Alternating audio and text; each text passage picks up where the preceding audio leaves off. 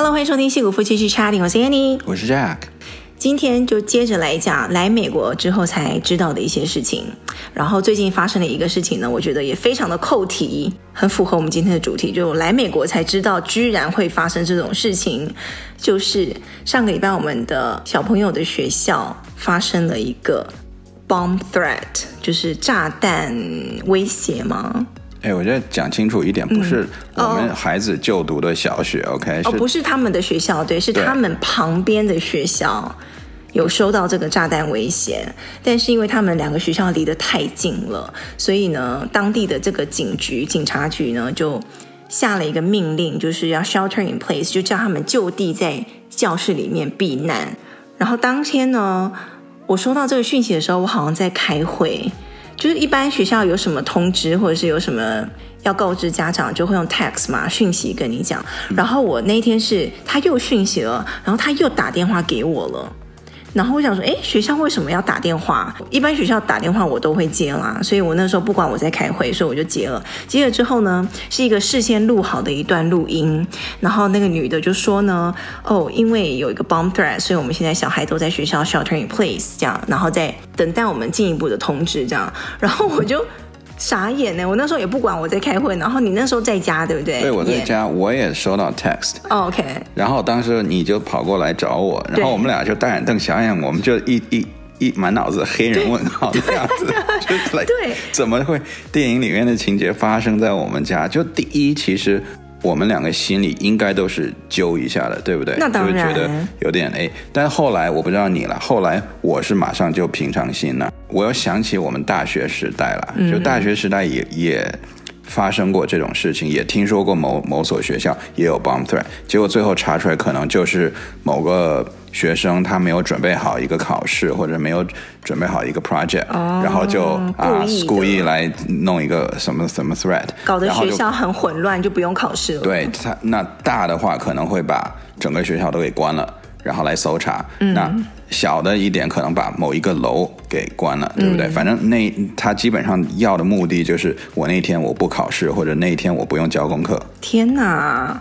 这个千万不可取，千万你被抓到就对，你就完了，就不是退学这么简单了。没错，真的非常可怕呀。可是我那时候真的是有一点，我马上就 text 我老板啊，我说老板老板，没有，我口气不是这样啦，我就跟他说，我收到学我那个小朋友的学校说学校有个 bomb threat，所以我下午呢可能就会 on and off 这样子，我可能随时要 monitor 他们的情形啊，可能要去学校接他们。嗯，结果后来他们就因为这个事情 shelter in place 解散。之后，就那个学校那一天就不上课啦，就 cancel 了。对对，然后我们家长就要亲自去每个班级去接小孩。哎，你去，我没有去吧？我好像还在开会。你去，你去的时候是怎样？学校有很混乱吗？没有，没有。小孩搞得清楚发生什么事情吗？小孩搞得清楚，哎。但是小孩都很很 calm，嗯，然后家长也很 calm，嗯，感觉都是那种 been there done that 的那种样子。不会吧？这是我第一次哎，第一次就是学校说有炸弹。对，对，但是我相信大部分的家长都觉得啊，应该没怎样了。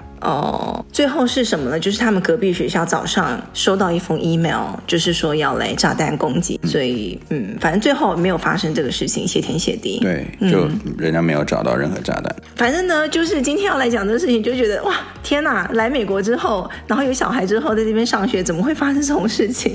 嗯、才知道会类似的事情，像之前枪击案啊，很多，对不对？然后还有这种炸弹攻击。好，你这一集有要再跟我们来 share 什么样的来美国才知道的事情吗？就是我贡献一个也是跟学校有关的，好不好？就是一般人，我们尤其是亚洲人啦、听说美国的学校的数学方面，我们是不是？一开始印象都觉得美国数学很烂，对，对吧？尤其是基础教育那种小学、初中的那个数学一定超级烂。不能说美国的数学很烂，而是很多亚洲人跑到美国来，数学都变超好的。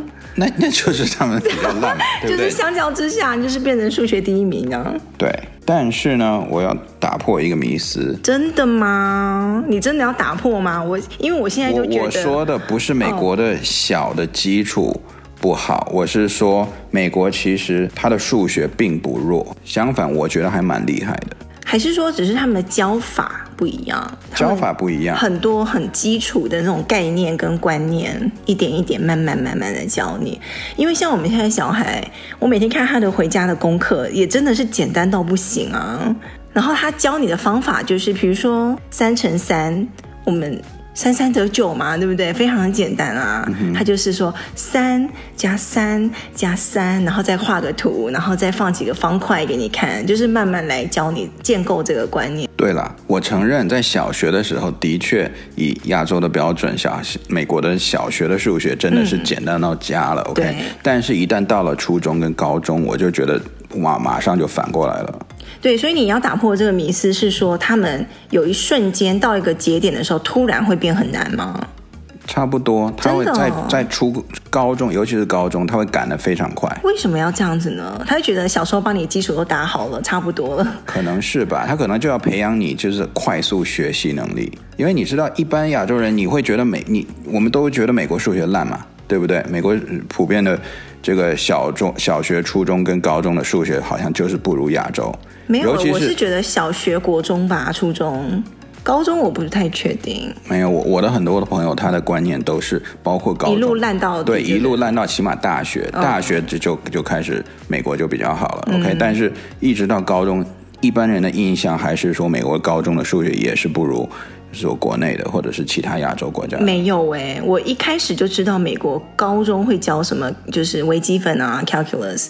我们高中是不会学微积分的，至少我在台湾的高中没有学微积分。对，对啊，所以我就要说，其实美国的高中的数学非常难。怎么搞的？你们小时候慢慢慢慢慢慢教人家，然后突然教高中，你就要叫别人快速学习？对，为什么会这样子？而且不光是数学，它其他的化学、什么物理那些也都很难。那你当时有有反应不过来吗？你自己有不习惯吗？啊、就怎么就突然怎么变这么难？有啊，不是昨天才教我三乘三吗？怎么、就是、今天就是你知道，通常亚洲学学数学，他们是就是通过。题海战术嘛，对不对？就一直练练练到那种这种情况下，你的基础会打得很好，很扎实。但是到了高年级，你还是通过题海战术，就是被被，对，就是变得说，可能你你思维不会有那么活，嗯，然后就变成什么东西都要教，嗯，你不不教你，你就没办法知道，对。然后什么东西没有个公式，你就死了。是的，对。但美国它就。比较不会让你背公式，这样，尤其是考试的时候，我们都会有 cheat sheet，嗯哼，很多老师都是开卷考试，嗯，然后或者允许你带一张那种 cheat sheet 那样子过去，嗯、然后大家就密密麻麻写那种超小的字，写到自己都认不得。对，然后像像在台湾，你们比如说上物理，你们是上几年？嗯，好像国中开始上物理啊，所以你们会学好几年的物理，对不对？对，就是国中、高中六年啊，六年的物理。嗯，哦，哎，没有，高中如果你分组之后，就是有分文组跟理组，一类组、二类组、三类组。如果好像高二，我当时高二之后分组，我分到文组嘛，我就没有再学那种物理化学了。哇哦，对，所以如果你分到理科的话，就你还会继续学三年的。应该是，如果我记得没错。所以加起来理科应该会学到六年的物理。对，你知道我们学几年物理吗？几年？一年，真的假的？对，我们就直接在高中直接就是 AP Physics，就那一年物理。怎么可能一上来就 AP？真的？哈？之前完全没，之之前在算是中学七年级的时候。那你以前没有学过，你怎么知道我你敢去拿这一堂 AP Physics？因为他也是从头教啊，他从最基本的 F 等于 ma 在那边教。那怎么那怎么会叫 AP 呢？他从他就从零一直教到很难很难呢、啊，就把它全部挤塞在那一年里面。对，他那一年里面教力学、教光学、教什么声音、教还有什么东西电磁，全部包括了。啊，对，就一年的时间，然后想当然就超难的。好吧，这是有点奇怪。那你为什么要去选？一定要选物理吗？你走理工科没办法嘛。你如果要去学历史系的话，那你当然不用学这个。嗯、但像我们读 computer science 的话，一定要。所以你今天要讲的就是，我们一般认为美国的数学很简单，其实也仅限于可能小学吧。小学，对。然后初中慢慢慢慢慢大，反正到高中是一定会变很难的意思。对，一定会超越。哇，好吧，还好我没有在这边念高中。好，那你要讲什么呢？我先讲一个生活上的一个小变化好了，就是来这边之后开车加油都要自己加油。以前在台湾都是有别人帮我们加油，有那种服务生啊，或者打工的，就是帮我们加油。你可能跟人家需要跟他讲是哪一类型的有，就九二九五哦，加多少钱？加五百块，加一千块，就这样跟他讲，讲好他就是好，他就马上帮你加好这样子。哎，这个我觉得真的是文化差异，因为我从小就在美国那个长大嘛，所以在我的认知里面，加油就是要自己加。然后我认识你以后，反倒看到听你说。哦，在台湾你都不用下车的，就是待在那边，然后就等着别人给你加。我就觉得，哇塞，这就是本来这么容易自己做的事情，你竟然要别人来帮你做，懂吗？没有，我们就是反过来说，天哪，我还要自己下车自己加。没有，不仅如此，他还会帮你洗车，洗完车加完油之后，他还会送你一些赠品。什么卫生纸啊，什么有？这就好像美国的发廊一样，对不对？就我们的剪剪头发，就只是一过来喷喷水，然后就直接剪了。嗯、你们那边先是按个摩，对，对不对？洗个头，对，按个摩，然后还有洗头。哎，洗头是另外算还是什么？反正我忘了。反正就是很很一套很周到这样子。来美国就上来就开始开剪了，真的很不一样哎。然后在美国我就要学着自己拿那个油枪啊，然后怎么去开那个自己的。的那个油门呐、啊，就是那个，反正那个、uh huh. 那个洞，反正对，然后去弄那个油枪，然后自己加油，然后自己操作。有这么难吗？没有难，后来当然是不难啦，但是一开始就会觉得啊，这要我自己来哦，就会觉得有一点很不一样啊。哎，我说实在，你想想啊，从经济角度，我会觉得说。你们还要专门去雇几个人去给人家加油？嗯，为什么不把雇他们的钱省下来回馈给顾客呢？对啊，为什么？你可以把那个油钱稍微降低几毛钱，对不对？嗯，可是你相反的来讲，你也制造了很多工作机会啊。对，可是给那些不必要的，这是不必要的工作机会吧？嗯，就是服务类的一种啊。你说必不必要呢？你说我当初去那个印度出差的时候，他都有人专门帮你按那个电梯的那个按钮，哎。你说他就是他的服务的，人家那是五星级饭店好吗？没有没有，那个电梯按钮按上按下不用我自己按哎，你看到人走过去，你跟他说你要去哪一楼，他就帮你按电梯的那个按钮，专门有一个人站在那边，所以就是国情很不同啊，是不是？好吧，好，这就是加油要自己来这件事情是来美国才知道的，换你了。嗯，那我再来一个跟学学习有关的。你看我，嗯、我全都是跟学习。好好好，OK，你今天代表学霸。就是美国人啊，他活到老学到老。很多人他，嗯、你看到很多老人还在上大学，这个是我在中国是很难看到的。老，你说成成人学校那种，我不是成人学校，我就说正常的大学。哦，你说你你们就是一般年轻人上的大学？对啊。所以你哦，你会看到比较年长的人跟你在一堂课上课。对，不会很多，但是一定会有那么几个。嗯、哦，我没有看到老人呐、啊，我有看到那种比较中年的人跟我们一起上课。嗯，我我印象中我看到好几个中年人，就是这很平常的中年人，嗯、我们也不会去歧视他，我们也不会觉得他很怪。嗯哼，我真的觉得怪是看真的看到几个老人哦，还在去上。那些课，所以你上大学的时候真的有看到老人跟你一起上课？有，有真的啊、哦？对，什么课嘞？该不会是物理课？我忘了，我真的忘了，真的、哦？对，但是一定有。然后呢，你问他们，他们就是、嗯、就不卑不亢的，你懂吗？嗯、就很平常，就说啊，因为我就是要学，我我对这个很有兴趣，所以我就想搞懂它到底是怎么样，我就想学更多关于这个东西的。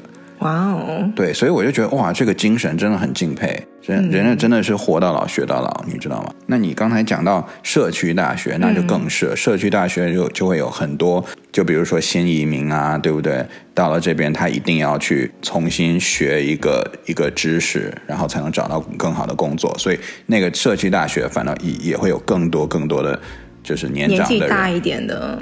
对，这个是我在美国就让我很 surprise 的一件事啊。我可以说，我遇到的就是就是年纪稍微大一点的也有跟我们一起上大学的课，还有就是我遇到很多妈妈，就是她已经有小孩了，或者是她正在怀着孕的，来跟我一起上大学的课，这些我都遇到过。就可能你跟他聊天聊一聊，就说哦，对，我有两个小孩了之类的，就是感觉这边比较比较 open 吧。我觉得他们这边就是 education is for everyone 那种，对，而且老师也鼓励你活到老学到老，是。那你在台湾有吗？像你们的大学，你们有任何情况看到一个哪怕中年人去上大学吗？我当时是没有，我当时我只上了两年嘛，大学在台湾。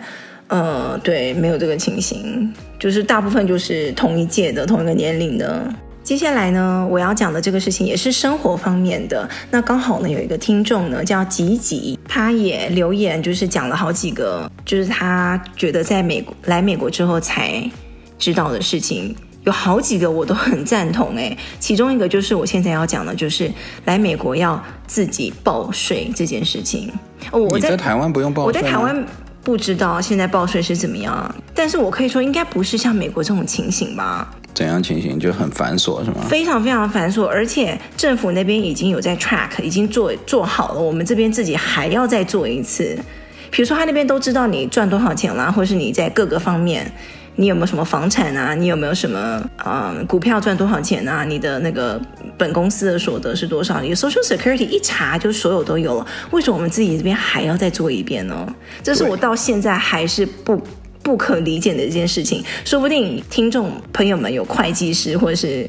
经济这一块的可以帮我们解惑一下，但是每年到四月的时候，每一次报税的时候都是超痛苦的，真的。你知道每每年三四月的时候啊，我们以前啊，公司我还会进公司的时候，我的办公室的桌上呢就会放一一个就是那种点心或巧克力，然后顺便留一个那个纸条给你，就说哦，报税日辛苦喽，加油哦，你要撑过去哦。是你们公司？我们公司对，这么，就表示这。是一个非常非常 cumbersome 的一件事，就很烦的一件事情。哎，就是我听过第一家公司这样做的，我待过这么家这么多公司，没有一个提供什么东西。对，但是你你理解我说的吗？就是我当然理解，就是政府知道我们赚多少钱，为什么我们自己还要去算一遍，然后算错了或什么还要来罚我们的钱？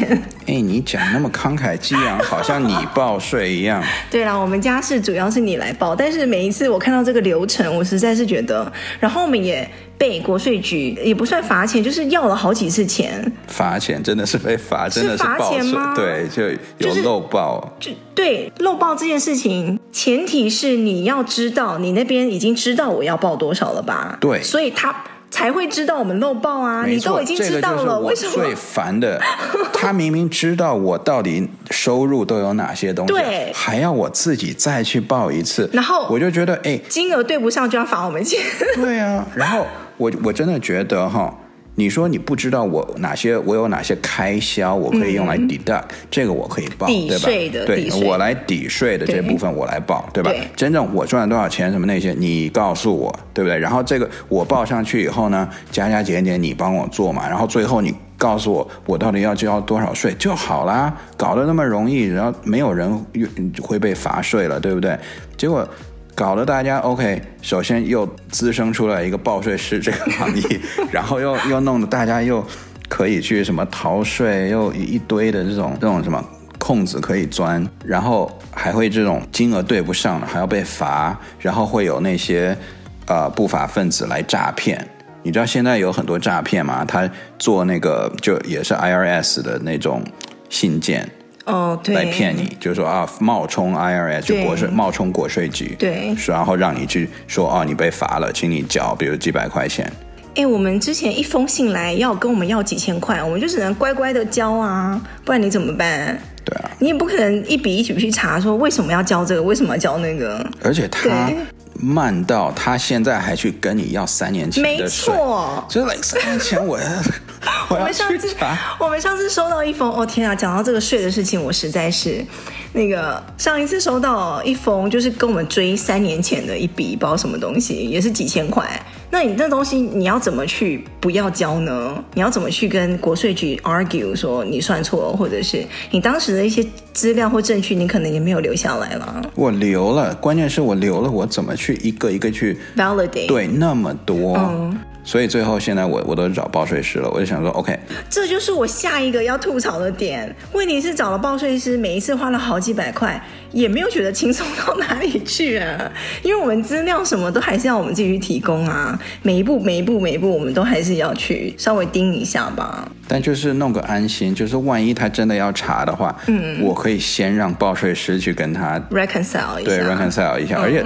关键就是他一看你是报税师弄的，他也不太会去查你。哦，他会知道这是你自己报的还是报税师报的？对啊，对啊，OK。因为如果是报税师帮你报的话，他底下报税师要签名，要有那个 stamp。OK。但我觉得美国这个报税的这个产业真的是滋生了很多那个产业工作机会，工作机会对对像报税师、会计师，你知道吗？跟公司跟那个软件什么很多吗？嗯，嗯，你知道拜登政府他最新又通过了一个什么追加几亿的一个金额？他又要招几万名的 IRS 的那个审查官来帮助审查这些税务，要帮助。呃，因他们美其名曰是说要 improve 他们的 customer service，嗯，就是说他们说哦，很多人你现在因为报税的问题，你打电话进去根本就没有人接听，嗯、或者是他们在那边转来转去，你你可能要等两三个小时才能跟一个真人讲话。他们就说我们要改善这个这个现状，嗯，我们要招更多的人来接听你们这这这个是他说的哦。你知道我想到什么吗？就想哦，他们一定会找很多很多的这种查税的人，然后来。查大家的税，对，我的意思就是，我想到他是是不是没钱了？政府 就是要去追以前很多的钱，所以人家说不是之前那个政府刚刚赦免了很多人的这个学生贷款吗？对呀、啊，那个钱从哪里来呢？对啊，那个羊毛总要再薅一下的，对不对？对，然后最最近不是又中产的那个阶级要退税吗？嗯，呃，不是要退税，就是要给你补助，补助对对对。对那这个钱从哪里来呢？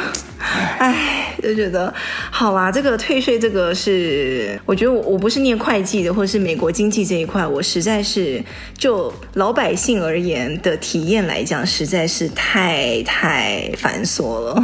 哎，话说你虽然不是念会计，但你有念过会计这堂课啊？嗯、对，但是我没有念过。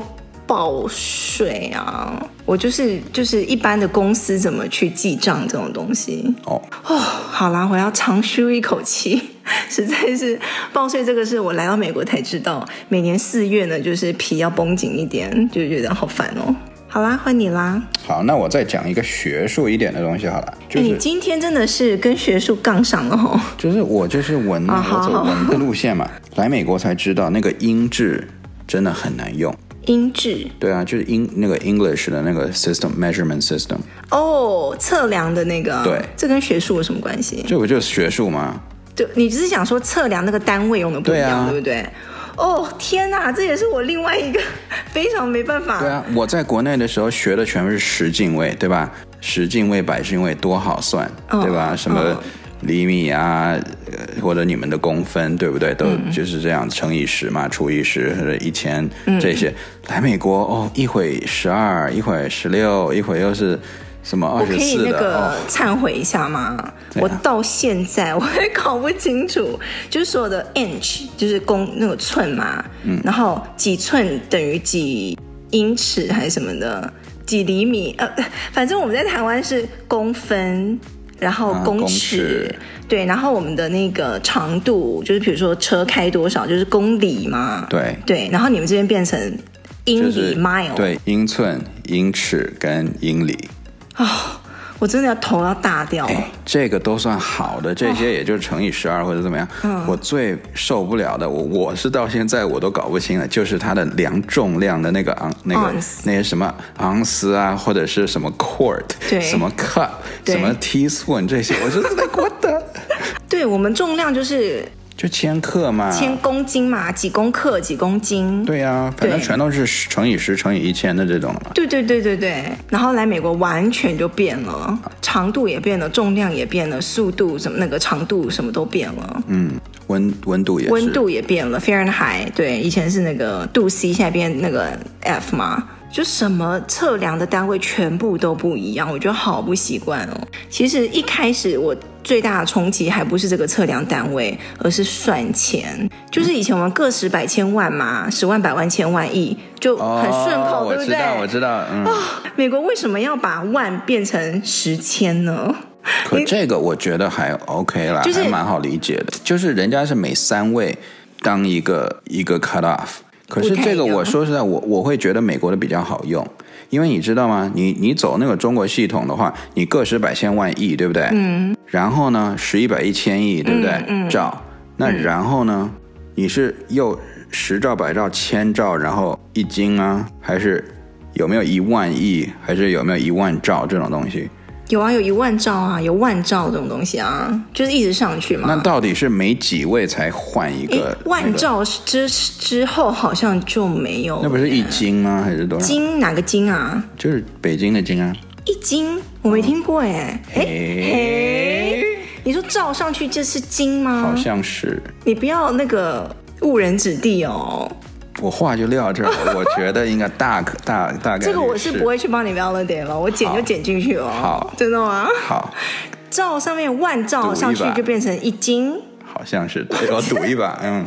好啦，对，反正我一开始来我就觉得 ten thousand，然后就是一万，什么 a hundred thousand 就十万，然后 a hundred million 就是一亿。我这样，我我我知道，这我刚开始就要很，很混乱，我就要一直 convert，我就觉得对，尤其是 billion，嗯，对吧？billion 很多人就会觉得说，哦，就是一亿嘛，因为因为我们这样个十百千万亿，然后呢，美国又是 million，million 上面百万上面你就是 billion，所以一般的华人就会觉得以为 billion 就是一亿，但其实但其实是十亿，对。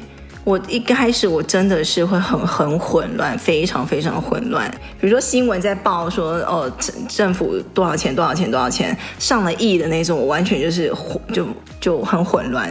而且这个东西，我觉得在已经造成了很多的这个问题了，你知道吗？就包括我们我我在我那个第一份工作的时候，他们给我们一个实例，就是说之前我忘了九几年的时候，他们发射一个那种。火火星的探测那个车到了火星那边就要降落了，嗯，结果就因为这个转换的一个工程师他忘了把这个音制转成公制了。你说在美国发生的吗？对，所以就导致那个火星探测车整个坠毁。哈，在设计的时候没有统一这个测量？没有，因为他们是好几个国家来一起合作的，哦、正好是美国还是英国的，他在他用的是英制的单位，哦、然后跟。各用公制的单位又又一起合作，所以就有一个参数没有调过来，哦、所以就整个等了那么多个月的那个探测车，结果就毁了。那、真的是美国为什么都要跟别人不一样？对，好复杂。好，我下一个要讲的呢，还还是生活方面的，就是美国品牌的那些连锁店。比如说麦当劳啊、肯德基啊、Seven 啊，真的没有亚洲好。其还更可能是那种很 ghetto ghetto 的哦，那种很。这个我双手双脚赞同。真的，尤其是 Seven Eleven。对，你知道我在中国的时候，当时。麦当劳开到中国的时候有多么火吗？是啊，就整个那种超级多人排队，而且当时就感觉是个名牌店，对啊，终于开过来，然后大家都抢着去吃，很高大上的一个店。对，然后肯德基也是，对啊，做的东西都都很好吃，然后那个品种五花八门的，对吧？像现在我看都什么什么油条、豆浆油条全都出来，什么甚至还卖烤鸭的都有。对，反观美国这边，永远就那几样，就是它。刚好像是刚开店的那 那那几样，保持传统。对，而且做的很难吃，我不知道是他的这边的肉质还是怎么样，就就不对，还是说。它每一家连锁的这个也不到难吃，但是真的是没有亚洲的好吃。哎，真的到难吃哦！在这边的肯德基店，我说实在的，我会宁愿去吃吃吃五次，有三次会难吃。我会宁愿去吃什么 Popeye 啊，或者是那个那个 Polo，那个什么？就是墨西哥那个烤鸡那个。El Pollo Loco。哦，Pollo，对。那个还蛮好吃的，嗯，对，或者什么 Jollibee's，对，其他很多炸鸡店都我觉得都比肯德基好吃，美国的肯德基，嗯，然后哦，Seven 就是在亚洲，就是你动不动就会去那边应有尽有啊，然后做什么事情都有都可以，买了很多东西五花八门。这边的 Seven 就是晚上了你就不要去，有点可怕。对，怎么会差这么多啊？没错。而且不光是这些吃的连锁店，你有没有发现那些旅馆的连锁店也都是亚洲的比较好？你说美国牌子的？对，你比如在这边，你去住一个什么 Hilton、Marriott，或者是 Sheraton，嗯，或者是 Marriott，嗯，或者是什么 Holiday Inn，嗯。感觉就是很普通的牌子，大概就三星，最多四星，对不对？没有，它里面还会细分，有更高级的 Marriott 或者是对，但我就是正牌的，比如说 Marriott，对不对？嗯、它大概就是三星或者是四星了不起了，对不对？四星吧。但是你跑到亚洲，嗯、你一看一看，全部是五星级，就算它是四星的，它那里面那大堂整个就是哇，超级跟那种皇宫一样。哎，Marriott 是叫什么？万万豪吗？还是反正你在台湾如果听到这个牌子的话。就会觉得我是非常的五星级的饭店啦，嗯，就当时啦，我听到就觉得哇，这是一个很高大上的饭店，嗯，但在美国不一定，如果你订到一个 Hilton 或者是 Sheraton 什么的，不一定是那种真的是很高级、高大上、富丽堂皇的酒店，对，怎么办？居然被我们讲成上中下级耶！我觉得今天还是讲不完。你你还有是吧？我还有一些是偏吐槽型的，来美国才知道的事情。会不会吐吐槽你就不想待？没有没有没有没有没有，跟上一次我们有一集讲美国还是有很多好的地方啦，所以我们有一些东西要留到下一集再讲喽。今天就先讲到这边。好，我们来看这个礼拜的留言。嗯，有一位叫天一吗？还是天意？一切都是天意，那个可以是天意。天意，他说呢，他目前在哦，还有。那个州在读 PhD，然后因为个人的原因要住在 Kentucky，呃，所以他每一个礼拜都要从 Kentucky 开车开到 Ohio 的哥伦布上学。我那天查了一下，好像要五个多小时。What？对，然后每一次开车的时候都会一直听我们的 Podcast，觉得非常的有趣，开长途车都不困了。嗯，我们还有起到安全的作用。然后讲了很多戏骨的 podcast 很多，但是我们两个讲的最有趣，很喜欢我们两个的声音，希望他可以早点毕业，可以搬来加州，因为中西部才最最无聊。好吧，他可能是从我们以前加州好无聊就有在听的听众。我们要 make sure 我们。讲的话题跟我们讲的方式，不可以把人家就是 put to sleep。对，不能让把人家讲困了。非常谢谢天一的支持哦，谢谢。希望你的学业一切顺利，然后 PhD 很快就可以毕业了。然后下一个是 Nancy，她说看 Annie 减肥那么成功。其实我没有在减肥啊，我是就你在那边天天做瑜伽。对，我只有做瑜伽，对对对。然后呃，其他没有特别怎么减肥。然后他说，如果想知道不吃淀粉的话，可以吃些什么呢？哦，是因为我们上次讲说，我个人是不吃淀粉的话就会瘦很快的那种。呃，因为 Nancy 她自己很爱面包啊、面条啊等等。就会觉得很难放弃这些东西。如果不吃淀粉的话，还有什么可以选择呢？上班的时候又可以吃一些什么比较好呢？我真的觉得吃什么都没有用哎。还有或者不吃什么都没有用。你这个消极派的，这就是基因，基因派的。对，像我爸一天到晚吃面、吃饭、嗯、吃很多，一点都不胖。我就一天可能也就吃半碗米，就这样子。可是我觉得。每个人适用的情况真的不一样，像我不吃淀粉就会瘦很快，呃，但我现在也不行了，我现在没办法不吃淀粉，我也很爱吃淀粉的人，像那个面，尤其是面，就是那个嗦面，你知道嗦面那个动作，嗯、那个嗦面那个动作真的会给我带来快感，就是我真的是非常喜欢吃淀粉，但是如果你真的想要 cut down 你的那个 portion 的话呢？以粗食来代替嘛，就是粗食的那些淀粉，就是什么地瓜呀、玉米呀，然后糙米啊那种也也有淀粉，但是是比较好的淀粉。然后上班的时候吃一些什么？如果你自己带东西的话，我个人就是喜欢炒一大锅的那种炒饭或炒面，然后你的米就可以用糙米，然后放少一点米，然后炒一大堆其他有的没有的东西进去。可是我真心说那些不太好吃哎，嗯，你每次用糙米炒出来的炒饭我都不喜欢吃。对，你不能这样啊！你觉得为什么上天要这么折磨我们呢？为什么好吃的东西都是不健康或是热量很高，然后？很健康的不好吃呢，所以我们为什么不建议 Nancy 可以去做 Keto 呢？嗯、多吃肉，多吃蛋白质。可是他说他没办法不吃淀粉啊，Keto 就要放弃淀粉呀。他是不能放弃那个口感、那个味觉，还是说那个？那应该是口感的问题。因为之前我吃过那个 Zucchini 那种瓜做成的意大利面条啊，那根本就不是面啊，它只是形状很像那个面条而已，但还是口感上有差。哦，还有一个淀粉也非常好，就是燕麦。哦，我很喜欢吃燕麦，就是那个 oatmeal。哦，对对对，那个有时候公司有些地方也会有啊。嗯，对，就是 oatmeal 里面可以加很多你喜欢吃的水果呀，那个我觉得是非常好的。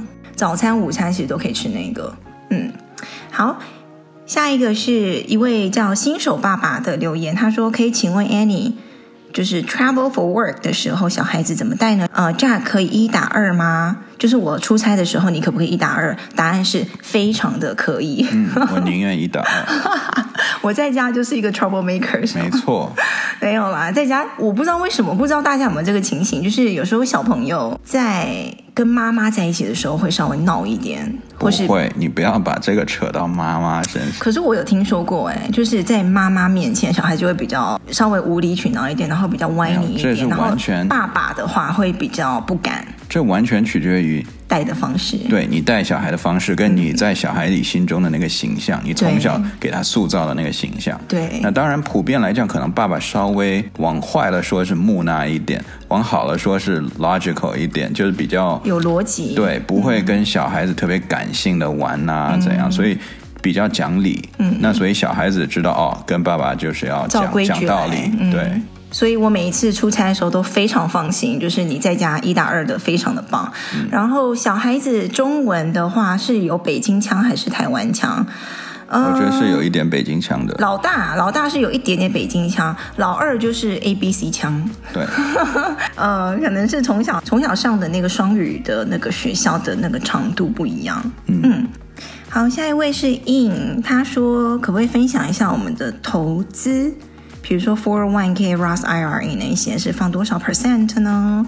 这个东西我们一般就也没有怎么研究，反正就如果公司有 match，我们就会放公司 match 的那个绩效。没错，每个公司如果公司没有 match，我们就很少放。就是每个公司不一样，比如说公司会 match 你的 four one k，比如说八 percent 好了，我们可能就会放八 percent，就是尽量的 maximize 那个量。嗯，那有的公司是四 percent，有的人更少，甚至不 match。真的。对对对，所以看每个公司的情形不一样。其他的投资保险的话，我们是比较没有在，有欸、我从来没有对，没有在，没有在。弄这一块，我们的投资还算比较简单的，对，就是一般大家听到 f o r e i g n 或者是股票，或是那些东西。保险的话，我们是比较不熟悉大家，可以请教比较熟悉这一块的，好吗？然后 Mandy 他说，可不可以分享一下 job interview，就是面试的一些问题？这个刚好我们在第九十集有讲了一整集，就是关于面试的一些经验跟技巧。呃，Mandy 可以回去听听看，好吗？第九十集。然后下一位是 Susie，他说，一般在美国，如果同事跟你打招呼，他都会说，Oh good，how are you？这样子可以吗？那如果陌生人跟你说 How are you？你说 Hi，这样子是就是。这些平常的这些打招呼的话，该怎么样来应对呢？如果有人称赞你的话，你应该说 Thank you 吗？还是什么其他的呢？就是比较 casual 的这种。我觉得他讲的没没没问题吧？就比如说一般如果人说 Hey how's it going？那这个你你当然你可能会说 Oh yeah I'm fine，什么 Oh everything's good 啊，或者是很简对很简短的。几个词回一下，对，你就说 not not bad，或者是 nothing to complain，就是之类的.就是 pretty good，就是非常简短的都 OK 了。对，然后你像你说的，再问 How are you，这样也 OK 啊。嗯，我最常讲的可能就是 How's it going 吧，或者是、嗯、你最常讲的是什么？我也差不多哎，就是 How are you doing，就是应该就是最常讲的。对对，然后你要怎么回答，就完全看你那一天的。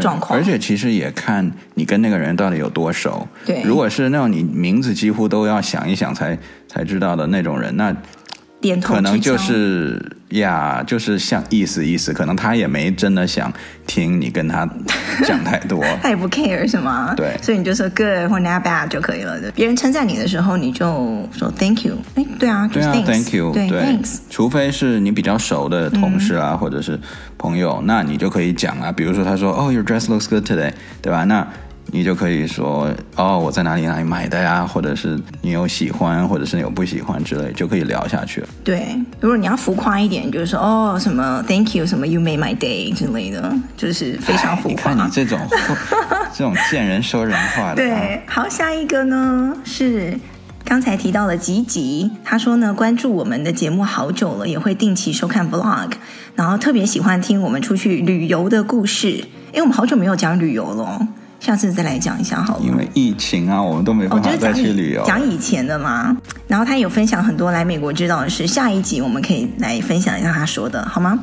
然后下一位是 Nina，他说很喜欢我们两个像朋友般的对话。那对于刚出来美国工作的自己呢，各种话题都觉得很有帮助。想问我们怎么样在美国跟老板提离职，跟请前老板写推荐信的技巧。诶，推荐信有用吗？嗯，我是没有经历过，就是要让老板写推荐信的，起码不是为了工作。因为如果是说做 reference check 的话，嗯、那通常是留留个电话号码或者留个什么 email 之类的。对，那是供之后的下一份工作的 HR，他可以直接联络你老板去问说，哦，你这个人怎么样啊？他他认为你。哎，可是我很久没有遇到这个了耶，这只有在我刚出社会的时候，人家有跟我要过 reference，之后的都没有跟我要过耶。而且就算要了 reference，大概百分之八十的时间他都不会打。真的吗？对，因为我朋友他把我当 reference 好多次了，我只被联过络，我只被联络过了一次。嗯，对，reference 就是跟推荐信好像不太一样。我没有去跟任何人要过，说你可不可以帮我写一封信这样子。嗯，通常会请那个人帮我介绍一下，就说哦，这是我以前的员工，然后他不错，什么就讲两句话那种。但是写一封信的时候，我们是没有遇到的，可能所以没有办法提供意见。然后要怎么跟老板提离职呢？就直接 schedule 一个 one on one，然后直接跟他面讲就好了。对，就是一个 one on one 的一个机会，然后跟他说你最近遇到什么情形，然后你遇到了什么样的工作机会，然后可以讲一下你的想法，你的大概讲一下为什么你想要去另外一个公司这样子。对。其实这个事情我做过很多次，但是每一次都会做得非常的难受。对，理亏，对不对？就对方就很有可能会慰留你嘛，嗯，会就说哦，怎么会这样呢？那我我可以做什么让你留下来呢？就是开始 back and forth 很多嘛。对。然后最可怕的就是我已经答应那一边了，我就是非走不可的情况下，这种情况下呢，我有一次遇到有一个老板还不太开心哎。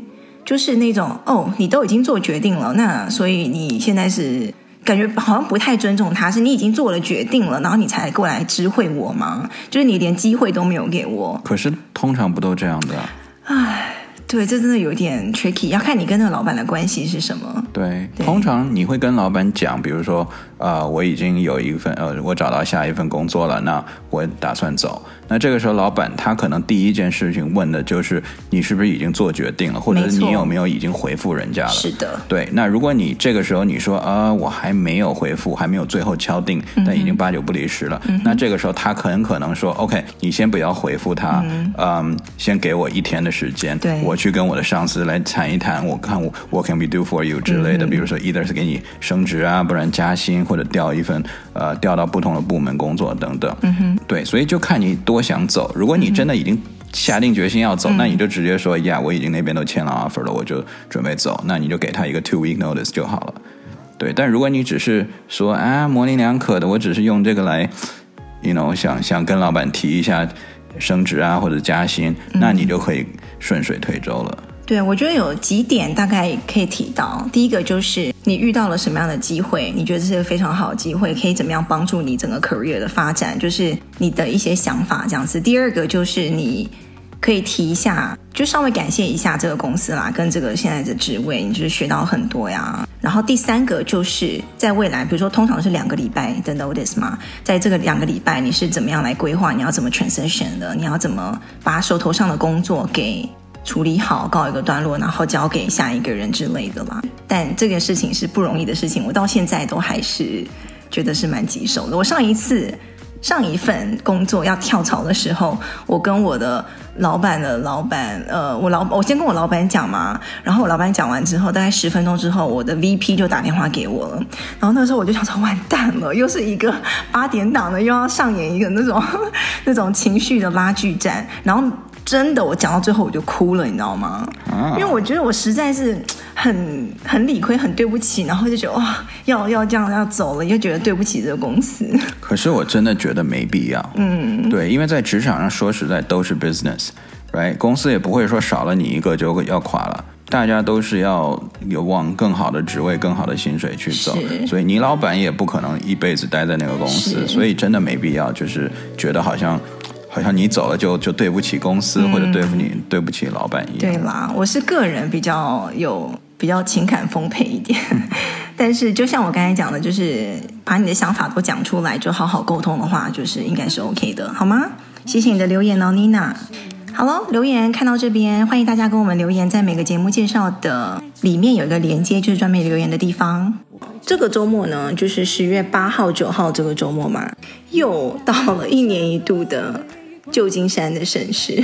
就是以前有听过我们节目的话，都知道这是唯一一件事情会让我想要进到旧金山市区的，就是 Fleet Week。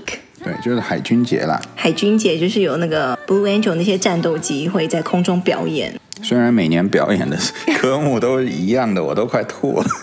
就是都知道他接下来哦，等一下哪一台飞机要出来了。真的，哎，但是我今年其实都不想去了，你知道吗？就因为看太多，看太多，我真的可以背下来了。嗯、然后呢，可是转眼你你想一想，然后就小孩子他也还是有兴趣，对，还有兴趣，然后。想说一年，你如果今年不去，你又要再等一年，搞不好啊，所以算了算了，可能 maybe maybe 我还在考虑 maybe 带他去。可能我觉得我们还是会去，嗯，所以跟大家讲一下这个周末这个活动，就是战斗机表演的 Fleet Week，在旧金山渔人码头附近。对。一点到四点，好像是。如果我们去的话，我们会看看我们会不会遇到多少听众呢？好，OK，好啦，谢谢大家这个礼拜的收听，欢迎大家给我们留言哦，在每个节目介绍里面，然后可以 YouTube 上面看我们的 Vlog，下个礼拜再见，拜拜，拜拜。月牙湾下的泪光，在丝路之上被遗忘，是谁的心？